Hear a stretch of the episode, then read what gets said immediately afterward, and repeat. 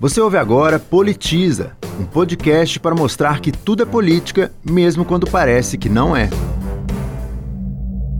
Ele arrombou minha porta no chute, então ele me espancou uma última vez, quebrando tudo à minha volta. Ele bateu na minha cabeça repetidas vezes com uma garrafa, ele me chutou, ele me sucou, ele me amassou de morte e fugiu. Eu tenho a filmagem dele pulando o muro do edifício para não ser pego em flagrante pela polícia. Eu fiz o boletim de ocorrência, eu fiz o exame de corpo de delito no IML, eu fiz a perícia criminal do local arrombado e destruído. Eu entrei com pedido de medida protetiva e até hoje eu não consigo entender por quê, mas ele foi absolvido dessa invasão.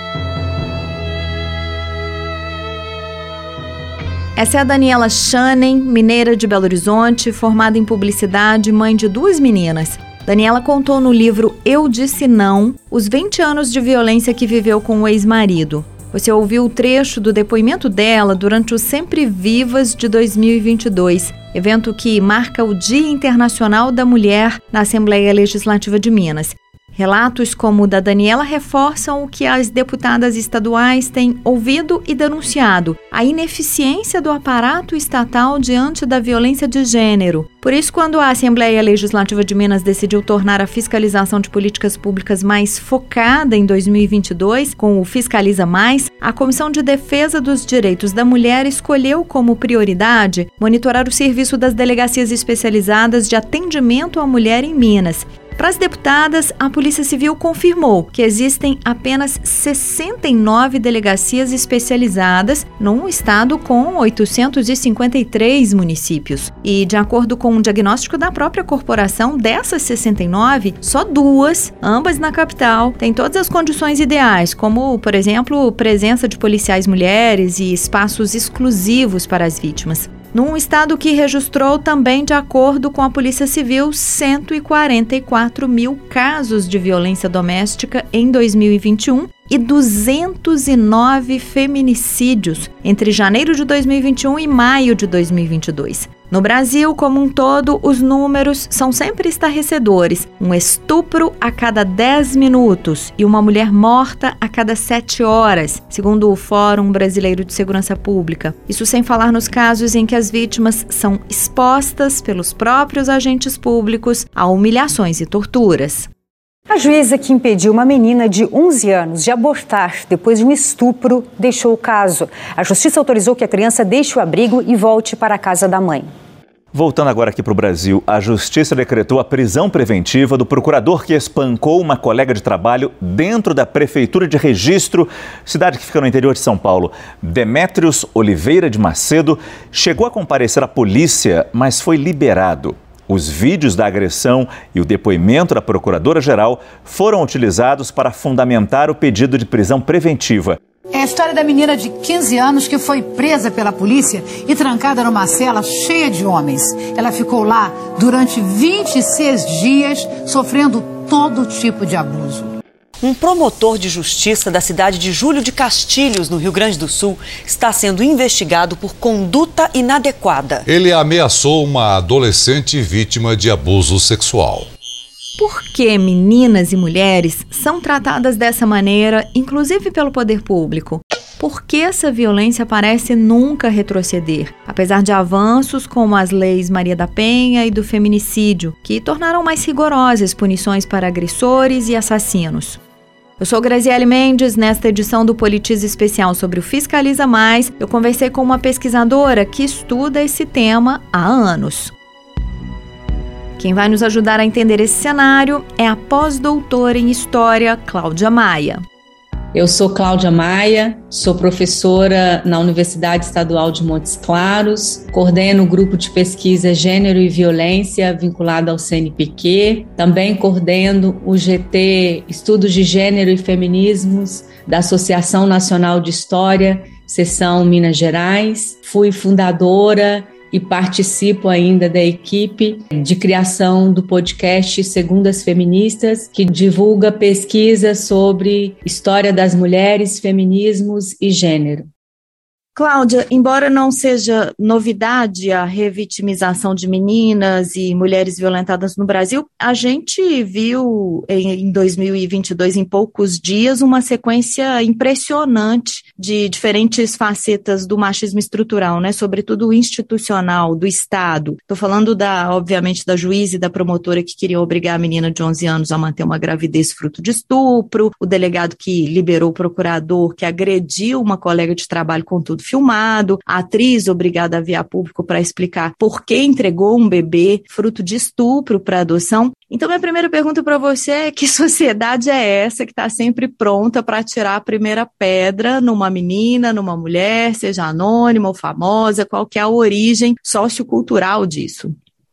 É uma sociedade patriarcal, é uma sociedade masculinista, mas não somente isso, é uma sociedade também racista. Essa é a base da formação da nossa sociedade. As instituições, elas foram constituídas a partir desses valores patriarcais e isso reflete no modo de agir dos diferentes agentes públicos, como você citou. Eu tenho pesquisado já há algum tempo processos criminais e outros documentos associados à justiça. Eu comecei pesquisando, por exemplo, processos de sedução, processos de defloramento e depois processos de estupro, além de outros tipos de violência de gênero. E desde o início do século, que é o período que eu comecei a estudar esses processos, o que se vê é que as mulheres, elas, embora sejam as vítimas, perante esses aparatos de justiça, elas têm que provar o tempo inteiro que são inocentes. E qualquer elemento da sua conduta é geralmente utilizado para desqualificar a mulher e apontá-la como a culpada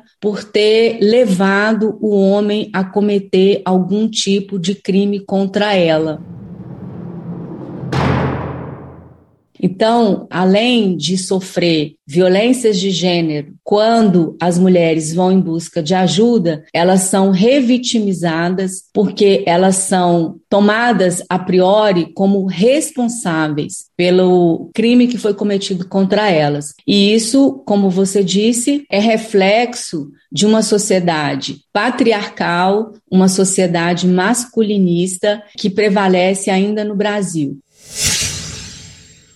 e que esses exemplos recentes que você trouxe, e poderíamos acrescentar outros, como o assédio sexual dentro de importantes empresas públicas federais, demonstra que estamos ainda bastante longe de colocar um fim nesse tipo de violência. Cláudia, eu queria que a gente desse uns passinhos para trás, mais especificamente numa ideia que você discutiu, os ideais de masculinidade e feminilidade, que eu acho que ajudam muito a gente a entender esse processo. Nós entendemos que os sujeitos, né, quando eu falo nós, nós pesquisadora dos estudos de gênero, nós entendemos que os sujeitos eles vão sendo constituídos como homens e como mulheres. Não nascemos homens e mulheres, apesar né, do, dos órgãos genitais. Homens e mulheres são valores que vão sendo constituídos socialmente, culturalmente. Então, a masculinidade e feminilidade são valores que correspondem a homens e mulheres. E na nossa sociedade, como eu disse, uma sociedade patriarcal, esses valores são constituídos de forma diferenciadas e também posicionados de forma diferenciada em relações de poder. De maneira geral, a masculinidade ela é construída a partir de três elementos que são fundamentais. Primeiro, ela é constituída pelo ódio e pelo desprezo ao feminino. O feminino é visto como polo negativo do masculino. Então, quando é, usamos o termo feminicídio, é para expressar esse ódio que é direcionado a um corpo feminino ou, ou a um corpo femininizado. Então, não é uma mulher em específico que se mata, mas esses aspectos do feminino. Uma segunda característica da masculinidade é que ela é uma obrigação. Ou seja, não basta ser homem, é necessário provar e provar cotidianamente, sobretudo entre os seus pares, que você é homem. E você prova isso através de um conjunto de potências. Né, que pode ser associada à virilidade, mas que pode ser associada, e quase sempre é, a um tipo de posses. Uma terceira característica da masculinidade, e essa é central para a gente entender é, o machismo institucional e por que, que o machismo institucional é, de certa forma, mascarado, camuflado, e o, o fato dele persistir ainda hoje na nossa sociedade, é que a masculinidade ela é criada e também cria uma espécie de espaço corporativo. Um sociólogo francês chamado Daniel Welseleng, ele criou uma metáfora para se referir a esse espaço corporativo. Ele chamou de a casa dos homens. É uma espécie de irmandade que é regida pela lealdade e pelo silêncio cúmplice. E essa cumplicidade que se manifesta através de uma espécie de pacto do silêncio visa proteger os irmãos. Não por acaso um delegado libera um promotor colega, mas também um irmão ali na masculinidade. Vários outros exemplos, né? Eu poderia trazer aqui para mostrar como que essa irmandade prevalece e como esse pacto do silêncio que impede que um homem denuncie outro homem, que um homem censure outro homem por atitudes machistas e masculinistas os aspectos da feminilidade, ao contrário da masculinidade, são concebidos através de características que foram sendo atribuídas às mulheres, como o fato delas serem frágeis, delas serem delicadas, sensíveis, são emotivas e, sobretudo, não são racionais o suficientes para tomar conta da própria vida. Por isso que durante muito tempo as mulheres elas foram tuteladas, primeiro pelos pais, depois pelos maridos. E essas características de, de, necessitar o tempo inteiro de ser resguardada e protegida, cria um modelo de mulher e um tipo de comportamento que é associada à chamada mulher ideal. Então, uma mulher que não necessariamente possuem essas características ou manifestam essas características, elas não são vistas como uma vítima potencial. E é por isso que elas acabam sendo revitimizadas nos diferentes espaços públicos, seja nas delegacias, nos tribunais, nos locais de trabalho, porque a priori já partem do pressuposto que as mulheres mentem, que as mulheres são dissimuladas e que elas é que levam os homens a cometer crimes como abuso sexual, como assédio, né, como a gente tem visto aí. Cláudia, e de que forma todas essas ideias, esses conceitos de masculinidade e feminilidade que foram se construindo e sendo alimentados ao longo dos anos refletem na prática na subjetividade dos agentes públicos orientados pelo machismo, em delegacias, tribunais, processos, etc. Partindo é, disso que está na nossa cultura, é, as mulheres são vistas como dissimuladas, como mentirosas. E eu já vi inclusive promotora dizer isso. Então, uma mulher que chega para fazer uma denúncia né, de violência doméstica ou de assédio, ela vai ser interrogada várias vezes para verificar se ela não está mentindo. Por quê? Porque já parte do pressuposto que mulheres mentem. Mulheres vítimas de violência doméstica, por exemplo, elas são o tempo inteiro coagidas a retirar, a não dar sequência a um processo, porque o marido é um trabalhador, é, os filhos vão ficar sem a presença do pai. A gente vê argumentos nos processos, por exemplo, que vai dizer que ela que provocou, ela que seduziu, ela que dá motivo. Então, esse é o tipo de argumento que a gente vê com frequência é, nos processos criminais, mas também na fala de determinados agentes que, de certa forma, é, refletem esses aspectos da masculinidade, da feminilidade, das construções sociais de gênero esse perfil ideal de, de vítima que você está dizendo, para além dessa ideia de mulher dissimulada, resgata também aquela ideia de mulher que não reage, né? Então a gente vê, é muito comum a gente perceber que quando a mulher reage à violência, ela é vista como menos vítima, né, socialmente. Exato é, quando ela reage, uma mulher que com mais autonomia, é, não são vistas como vítimas em potenciais, mulheres que não são hétero. E aí tem uma questão racial também muito importante. A nossa cultura constrói a mulher negra como uma mulher sensualizada, disponível. Isso é uma das fortes heranças é, da colonização e da colonialidade do gênero. E isso também reflete no número de violência contra contra essas mulheres. As mulheres negras são muito mais vítimas de violência do que as brancas, né, Cláudia? São. Elas são em todos os tipos de violência de gênero, as mulheres negras aparecem como as principais vítimas.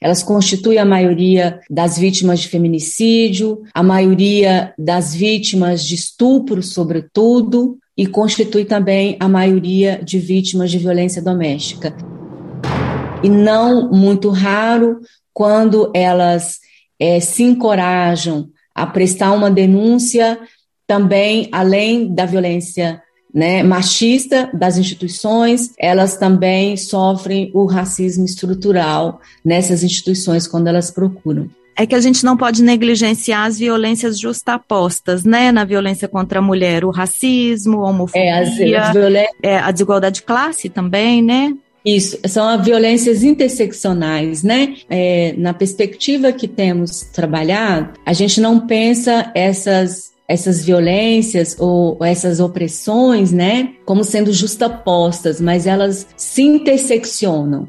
Certo. E o fato delas se interseccionarem coloca determinados sujeitos, né, determinados corpos, em maior posição de desigualdade, precariedade e de violência.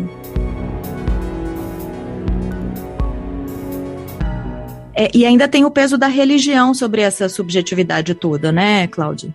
Tem nas religiões de matriz judaico-cristãs, embora nessas religiões tenham figuras de mulheres que exerceram verdadeiros papéis de liderança, o que fica e o que é difundido, sobretudo nessas religiões, são as figuras de mulheres mais frágeis, que acessa um certo perfil de bondade, de obediência, de retidão. E tem se colocado a família como um valor acima de qualquer coisa. Então, muitas mulheres são desaconselhadas a denunciar seus companheiros violentos ou filhos violentos em nome da família. Eu fiz entrevista com muitas mulheres e elas, ao explicar por que não rompiam com o ciclo de violência, elas diziam que não recebiam apoio da família e que o padre ou o pastor ou seu aconselhador religioso é, diz que aquela é uma cruz que Deus confiou a ela. Então, esse tipo de explicação mostra como que a religião ela pode contribuir para perpetuar um ciclo de violência. É, essa contribuição da religião, não só isso, obviamente, mas também pode explicar por que nós temos tantas mulheres, sobretudo no aparato estatal, machistas, que foram responsáveis, por exemplo, por alguns desses casos que uh, a gente falou no início? Com certeza. O aborto no Brasil, por exemplo, é um grande tabu, justamente porque grande parte das pessoas que ocupam os cargos decisórios, os cargos de elaboração de políticas públicas, etc., são pessoas religiosas em que e esse valor prevalece na tomada das decisões, na construção de políticas públicas e, como eu disse, é, coloca o feto ou a família como principal principal né, em detrimento das mulheres. E isso, com certeza, influencia as decisões. Nós estamos conversando com Cláudia Maia, pós-doutora em História, coordenadora do Grupo de Pesquisa Gênero e Violência da Unimontes. Cláudia, eu queria que você falasse um pouco é, dos nossos avanços também, sobretudo legais e de políticas públicas. Qual a contribuição é, da legislação brasileira no enfrentamento desse problema, principalmente as leis Maria da Penha e do feminicídio, e é, também uma análise do, de quais as lacunas tanto legais quanto em políticas públicas nessa área? É, aqui no Brasil, desde a década de 80, vem se implementando uma série de políticas públicas que têm como objetivo enfrentar é, as várias formas de violência, mas, sobretudo, a violência doméstica. É, você destacou aí duas legislações que são fundamentais: a Lei Maria da Penha e a Lei do Feminicídio. Penso que uma das principais contribuições dessa, dessa lei foi colocar a violência doméstica e o feminicídio na ordem do discurso ou seja, colocou toda a sociedade para refletir, para pensar, para falar, para denunciar esse tipo de violência. A Lei Maria da Penha é sabido que ela é uma das leis mais avançadas do mundo, sobretudo porque ela não é só uma lei, ela é, de fato, uma política pública que pensou todos os aspectos da violência, aspectos jurídicos, aspectos assistenciais e também policiais a violência contra mulheres deixou de ser considerada um crime de menor poder ofensivo, passou a ser considerada uma violação dos direitos humanos e deu maiores garantias para as mulheres, como, por exemplo, as medidas protetivas, a exigência de se ter uma delegacia da mulher ou um espaço diferenciado para acolher as denúncias das mulheres, porque antes isso não era uma regra em todo lugar, embora continue não sendo, né? E eu vou dar um exemplo de algo que a gente pensa que é da ordem do inacreditável, é, mas que a lei Maria da Penha teve até isso que prevê. Nas delegacias das mulheres, que sempre foi visto como um setor menor no âmbito da polícia, é, a delegacia da mulher era vista como uma espécie de cozinha da polícia, onde as mulheres iam para chorar suas mágoas. Isso algumas pesquisas é, demonstraram. Então, as delegacias funcionavam com pouquíssimos efetivos, quase sempre uma delegada, um escrivã e um investigador, e sem muitos recursos. E aqui em Montes Claros, por exemplo, e não só aqui, mas em outros lugares, era frequente entregarem para a vítima é a intimação para ela entregar para o marido. A Lei Maria da Penha proíbe isso. Mas aqui, por exemplo, uma oficial da Delegacia de Mulheres, numa pesquisa mais antiga que eu fiz, ela contou que num desses, um desses episódios em que né, entregaram a intimação para a mulher entregar para o marido, no dia seguinte a mulher foi encontrada morta com a intimação no bolso toda ensanguentada.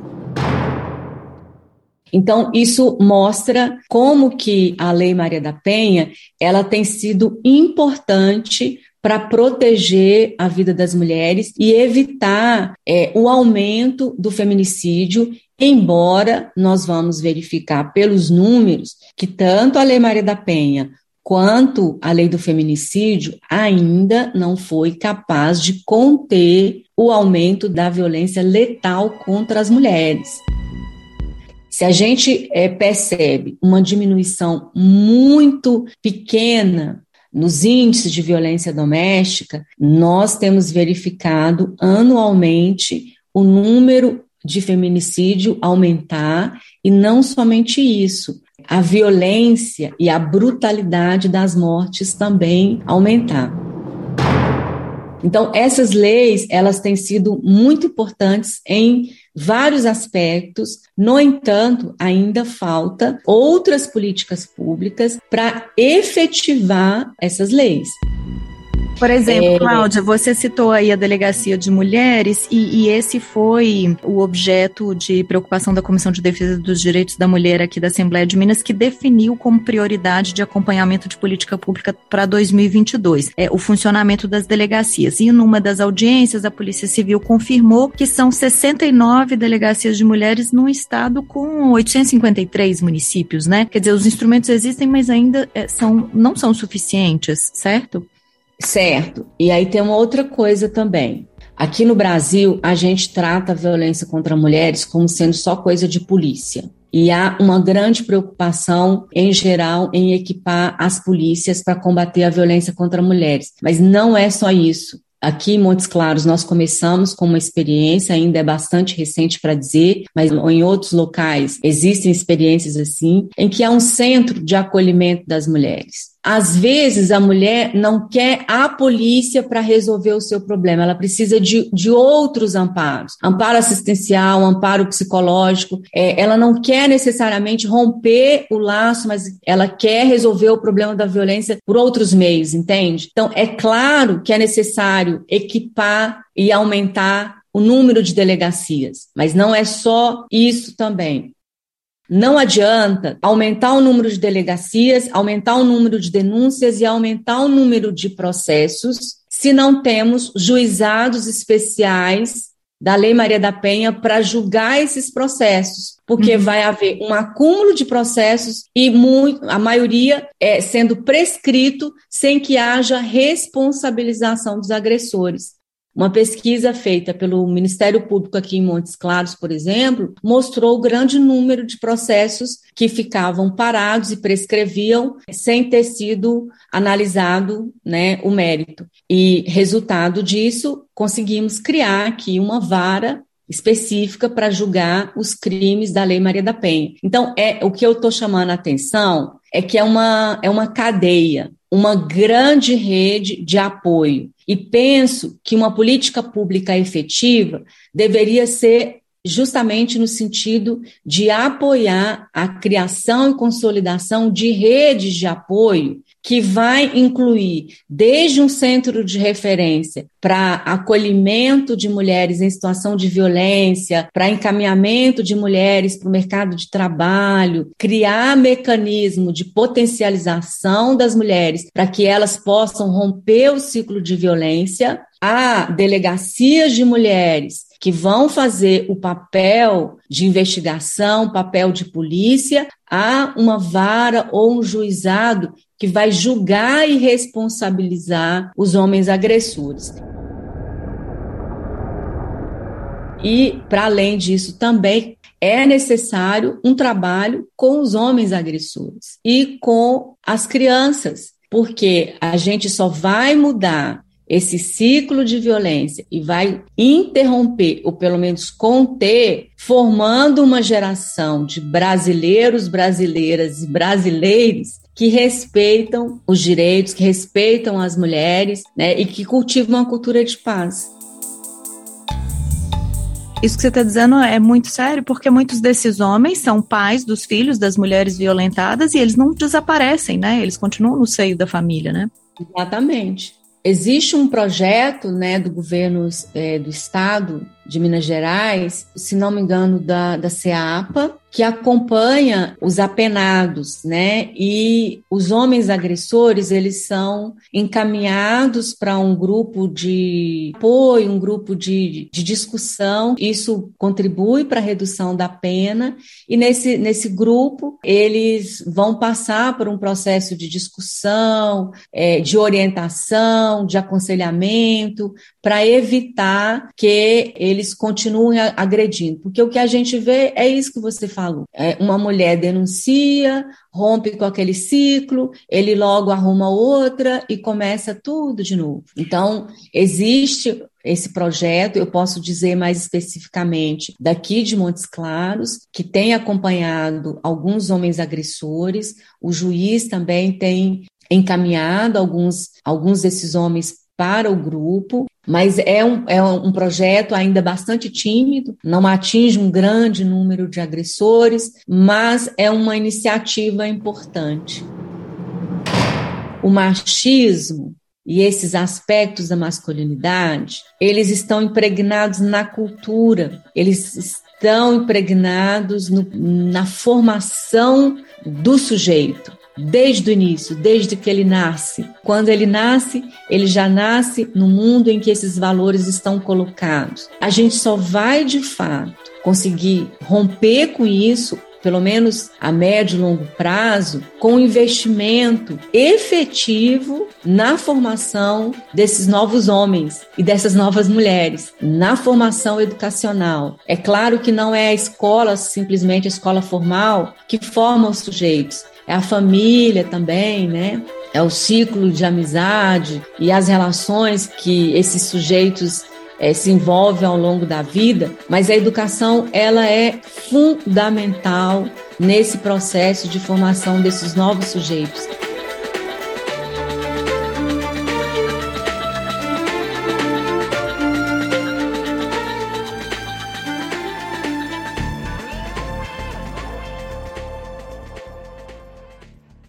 E quanto a mim, eu passei anos para conseguir me reerguer. Muita terapia, muita medicação e muito apoio familiar, que felizmente eu tive a sorte de ter. E eu posso afirmar com segurança que uma mulher até sai do relacionamento abusivo, mas se ela não tiver uma rede de apoio muito forte, dificilmente o relacionamento vai sair dela. O abusador, ele não só não dá trégua para que as feridas fechem, como ele continua enfiando o dedo lá e arrancando as casquinhas que já foram formadas. Existe vida após abuso? Existe, mas não é um processo suave e não é um processo automático. E como o abuso não acaba com o fim da relação, muitas vezes continua ainda até mais forte. Essa mulher ela precisa se reconstruir de todas as formas. Quem quiser conferir as discussões da Comissão de Defesa dos Direitos da Mulher sobre as delegacias especializadas em Minas nas audiências do Fiscaliza Mais, o novo jeito do Parlamento Mineiro de acompanhar políticas públicas, basta consultar a página lmg.gov.br/barra Fiscaliza Mais. Os trechos de reportagens ouvidos neste episódio foram extraídos dos canais do YouTube das TVs Cultura, Record, Globo e CNN. E o podcast Segundas Feministas está no Spotify. Eu sou Graziele Mendes, responsável pela produção, roteiro, entrevistas, edição e apresentação deste episódio, com colaboração de Marco Túlio Amaral na apuração. A sonorização é de Felipe Gravino. Revisão geral de Rosângela Rabelo. Identidade visual de Clarice Maia. Todos os episódios do Politiza estão na página da Rádio Assembleia lmg.gov.br barra rádio e plataformas digitais. Este podcast é produzido e apresentado pela Rádio Assembleia de Minas Gerais.